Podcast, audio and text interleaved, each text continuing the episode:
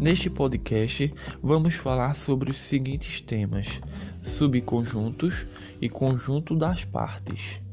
Subconjuntos. Se todo elemento do conjunto A pertence ao conjunto B, dizemos que A é subconjunto de B, ou ainda que A está contido em B, ou que parte de B contém em A.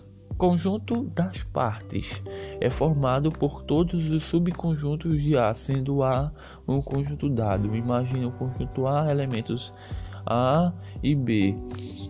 Nós temos que parte de A é formado pelo conjunto vazio, é, vírgula, abre chaves, A, fecha chaves, vírgula, abre chaves, B, fecha chaves, vírgula, abre chaves, A, vírgula, B, fecha chaves.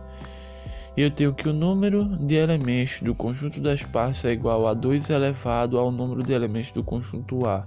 2 elevado a 2, que no caso desse nosso conjunto A é formado por apenas dois elementos, 2 elevado a 2, 4.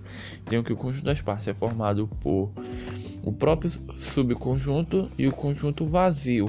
Essa é uma propriedade que você deve saber. O conjunto da parte é formado pelo próprio subconjunto e o conjunto vazio e por o conjunto de seus elementos.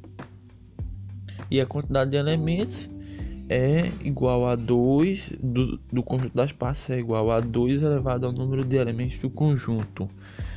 Muito obrigado por ouvir este podcast. Até o próximo conteúdo.